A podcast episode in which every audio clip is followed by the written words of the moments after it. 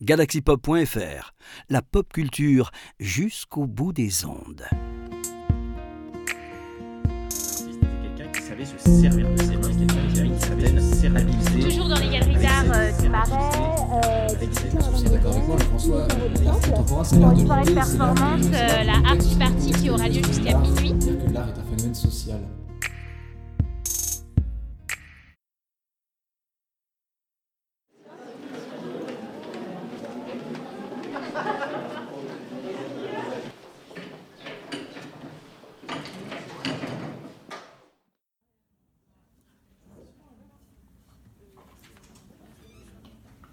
Je me souviens d'un cours formidable que j'ai eu en licence d'histoire de l'art.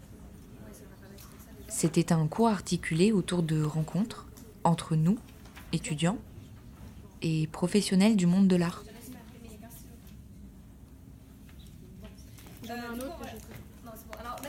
C'était des formes de table ronde qui avaient lieu plusieurs fois dans l'année. Nous avons eu la chance de découvrir différents intervenants, différents professionnels, pour comprendre leur métier, leur parcours dans l'histoire de l'art ou dans l'art contemporain?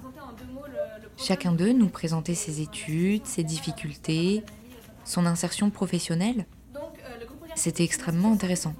C'est une vieille association de l'Université de Lausanne, elle a été fondée en 1988 par des membres du corps universitaire. Mais la plupart du temps, je dois bien l'avouer, je ne comprenais pas grand-chose. Ils utilisaient souvent des multitudes d'acronymes en nous parlant de l'organisation publique du monde de l'art, par exemple. Dans leur tête à eux, tout semblait simple. Mais dans la mienne, c'était du charabia. Tout semblait très chaotique. Parfois, une carrière semblait dépendre d'un coup de chance, de la bonne rencontre, au bon endroit et au bon moment. Ça m'a complètement effrayée. Je me suis dit, mince, il n'y a pas de règles, pas d'éléments préétablis qui me permettraient de savoir exactement où je veux finir, quand et comment. Cette vision du futur floue, incertaine et complexe me fait paniquer. Et à chaque rencontre, avec un critique d'art, un historien de l'art, un sociologue de l'art, un commissaire d'exposition, je suis dans le même état. Je panique. Et quand je sors de cette rencontre, je me dis, ah oui, celui-ci a réussi à entrer dans un magazine culturel. Il a rencontré Andy Warhol et Basquiat, waouh, quelle chance Ah oui, cette dame-ci a un parcours formidable. Elle est partie en Iran pendant six mois pour rencontrer des femmes artistes et elle en a fait un documentaire. Impressionnant. Et moi?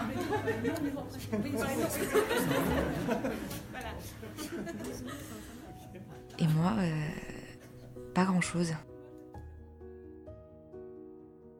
J'ai essayé d'effectuer des recherches sur les différentes organisations du monde de l'art contemporain.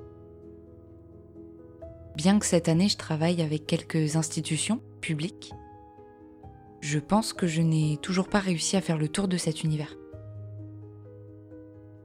C'est un immense labyrinthe qui entrecroise différents niveaux et différents mondes.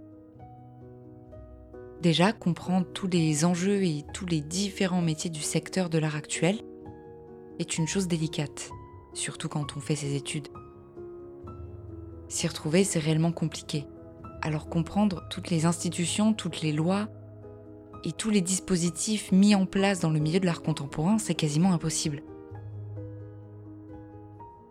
Ce que je retiens, c'est qu'il y a énormément de niveaux, de strates d'organisation, qui peuvent être privés, publics, locales, nationales ou internationales. J'aimerais vous présenter un peu les différents niveaux d'organisation du monde de l'art. Ou du moins essayer. Bon, accrochez-vous, ça va secouer. Si tu dois aller quelque part, je te guiderai, tu peux me croire, je suis la carte. Je suis la carte, je suis la carte, si tu dois trouver ton chemin, je peux t'aider. Écoute-moi bien, je suis la carte. D'abord, on peut parler d'une organisation visible. Ce qui est visible par l'ensemble de la société, ce sont les musées, les fondations ou encore les biennales. En d'autres termes, ce sont toutes les manifestations qui accueillent du public. Dans la tête de beaucoup de personnes, c'est simple. le milieu de l'art contemporain s'arrête au Centre Pompidou et à la Fondation Cartier. Eh bien, détrompez-vous. La réalité est beaucoup plus complexe et beaucoup plus profonde. Déjà, on distingue deux éléments dans le visible. Les établissements d'ordre public et ceux d'ordre privé. Ainsi, un musée, les musées des beaux-arts, des villes ou encore des musées nationaux, sont des bâtiments dits publics. Pour reprendre mes deux exemples, le Centre Georges Pompidou est un établissement public national à caractère culturel. La Fondation Cartier, en revanche, est un établissement privé. Elle a été créée en 1984 par la Maison Cartier et son président, Alain-Dominique Perrin, a créé cette institution pour la consacrer entièrement à l'art contemporain. Concernant spécifiquement l'art actuel, c'est un grand organisme qui s'appelle la DGCA, la Direction générale de la création artistique, qui gère le domaine de l'art contemporain. On peut trouver d'autres organismes étatiques plus ou moins importants et qu'on ne voit pas forcément, comme par exemple le FNAC, le Fonds national d'art contemporain, qui a pour mission d'acheter des œuvres ou de recevoir des donations et de constituer des fonds d'œuvres. Toutes les œuvres vont être stockées en banlieue parisienne, dans des grands espaces qui ne sont pas visibles par le public, et il n'y a pas de lieu d'exposition. Les œuvres sont donc gardées et elles sont prêtées à des écoles, des centres d'art et des musées pour diffuser l'art actuel. Le FNAC régit les commandes publiques. Une commande publique, c'est une œuvre dont la réalisation est financée par des fonds publics et où l'initiative vient des pouvoirs publics, donc du ministère de la Culture. Et l'objectif est de créer une collection pour l'insérer dans un patrimoine historique. Le FNAC, en réalité, est un gardien de l'histoire de l'art et de l'art contemporain. Il y a donc une organisation centralisée mais également décentralisée et plutôt régionale. Et là, le rôle des DRAC s'avère essentiel. Les DRAC sont les directions régionales des affaires culturelles. Ces dispositifs existent depuis les années 70, 1977 pour être précise, et les compétences du ministère sont en réalité déléguées à ces DRAC. Ce sont de véritables services décentralisés financés par l'État et par les régions. La DRAC régionale va gérer les FRAC, les fonds régionaux d'art contemporain. Alors vous pouvez vous dire, eh bien c'est chouette, ça semble plutôt bien ficelé tout ça, et diffuser des œuvres d'art contemporaines dans les régions, c'est un super dispositif. Oui, effectivement, l'initiative est très bonne. Mais les problèmes et les contradictions de ces dispositifs n'ont pas fini de vous surprendre. Par exemple, les FRAC ont pour mission principale de constituer des collections, d'acquérir des œuvres et de les diffuser. Leur objectif est d'acheter un maximum d'œuvres par année, de les garder de les prêter à des écoles, des musées, des centres d'art, pour pouvoir les exposer au public. Le problème, c'est que les espaces d'entrepôt des œuvres de ces fracs deviennent beaucoup trop petits. Les espaces sont surchargés et donc continuer à maintenir une politique d'acquisition pour ces dispositifs devient un peu compliqué. Et ce n'est pas le seul problème. Le budget annuel est limité, très restreint. Les FRAC ont également pour mission de restaurer des œuvres et de les entretenir. Malheureusement, il y a beaucoup de créations qui se retrouvent abîmées elles doivent être restaurées, mais le coût financier d'une restauration d'art est beaucoup trop élevé et le budget est trop serré. Au final, ces œuvres-là ne sortent plus de l'entrepôt, elles ne peuvent pas être diffusées et sont laissées en état, c'est-à-dire inutilisables. Outre la dimension publique, il y a bien entendu une organisation de l'art qui est plutôt d'ordre privé. En France, le secteur privé est un poids considérable dans le domaine de la culture. Les fondations, comme la Fondation Cartier, sont financés par un mécène. Et ce mécène a pour rôle de démocratiser l'art contemporain et de donner une grande accessibilité au public de toutes ces collections contemporaines. Les liens entre les fondations, les galeries et les artistes sont essentiels au fonctionnement du marché de l'art contemporain. Ainsi, les fondations disposent d'un rayonnement qui est quand même très important. L'art actuel étant un domaine spécifique dans le mécénat culturel, il révèle une forme de subjectivité quant à la décision de financer un projet en le jugeant plus méritant qu'un autre, c'est-à-dire accepter de devenir le mécène d'un artiste au détriment d'un autre. Le mécénat propose d'aider et d'appuyer d'autres artistes que ceux déjà révélés au niveau étatique.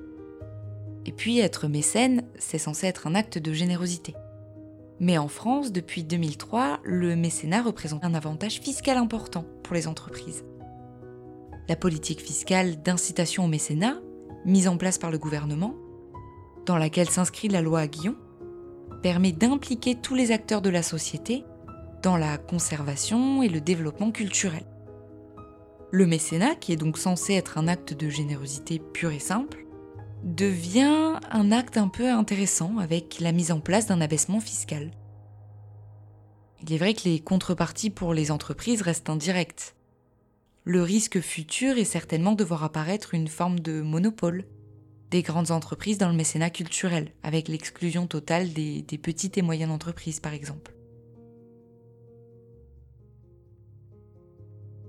Ainsi, plutôt que de rendre l'art contemporain accessible à tous, finalement, ces dispositifs juridiques renforceraient les a priori sur l'art actuel, gardant l'image d'un secteur un peu élitiste.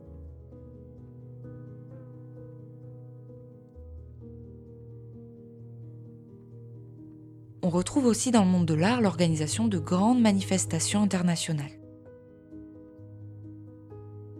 Ce sont les plus complexes en termes d'organisation c'est-à-dire qu'elle mêle un fonctionnement à la fois public et privé. Cela concerne par exemple les foires annuelles d'Arbacel, les biennales et autres événements bien connus. Il existe de nombreux dispositifs qui ouvrent vers une organisation internationale du monde de l'art. Par exemple, euh, on trouve l'Association internationale des arts plastiques, qui est une ONG, donc une organisation non gouvernementale, rattachée à l'UNESCO et qui va avoir pour rôle de défendre le droit moral des artistes dans le monde. On trouve aussi l'Institut français, beaucoup plus récent, qui existe depuis 2011, et qui propose aux artistes français d'être diffusés à l'étranger, par un dispositif d'échange. Ces dispositifs-là participent également à la coproduction des prix et des foires d'art contemporain à l'étranger et à travers le monde. La Biennale de la photographie de Bamako, par exemple, est financée à 50% par ces fonds en 2015. Donc au final, ces grands événements internationaux permettent une organisation complètement hybride de tous ces secteurs pour donner naissance à hum, une manifestation annuelle, répétitive tous les ans euh, ou simplement ponctuelle. Vous le voyez, on s'y perd clairement. Tous ces exemples et ces rapides explications ne représentent qu'un quart de l'organisation du secteur de l'art contemporain. S'ajoutent à ça les métiers, les mutations de domaine, qui sont constantes et qui se réinventent au fur et à mesure. Cela devient très vite complètement illisible. En fait, je me demande bien comment un néophyte peut s'y retrouver, étant donné que moi-même, en étant étudiante, je, je suis dans l'incapacité de saisir la totalité de ce secteur. Pourtant, tous ces organes, tous ces dispositifs représentent des pièces maîtresses essentielles pour le bon fonctionnement et le développement de l'art contemporain. En voyant un monde pareil, inscrit dans une complexité si grande, on peut paniquer, se perdre et ne pas comprendre. Je pense qu'il est temps de relever la tête, de retrouver un peu d'espoir et surtout de prendre du recul. L'objectif étant bien entendu de sortir de ce labyrinthe et de redonner de l'importance à ce qu'il y en a véritablement.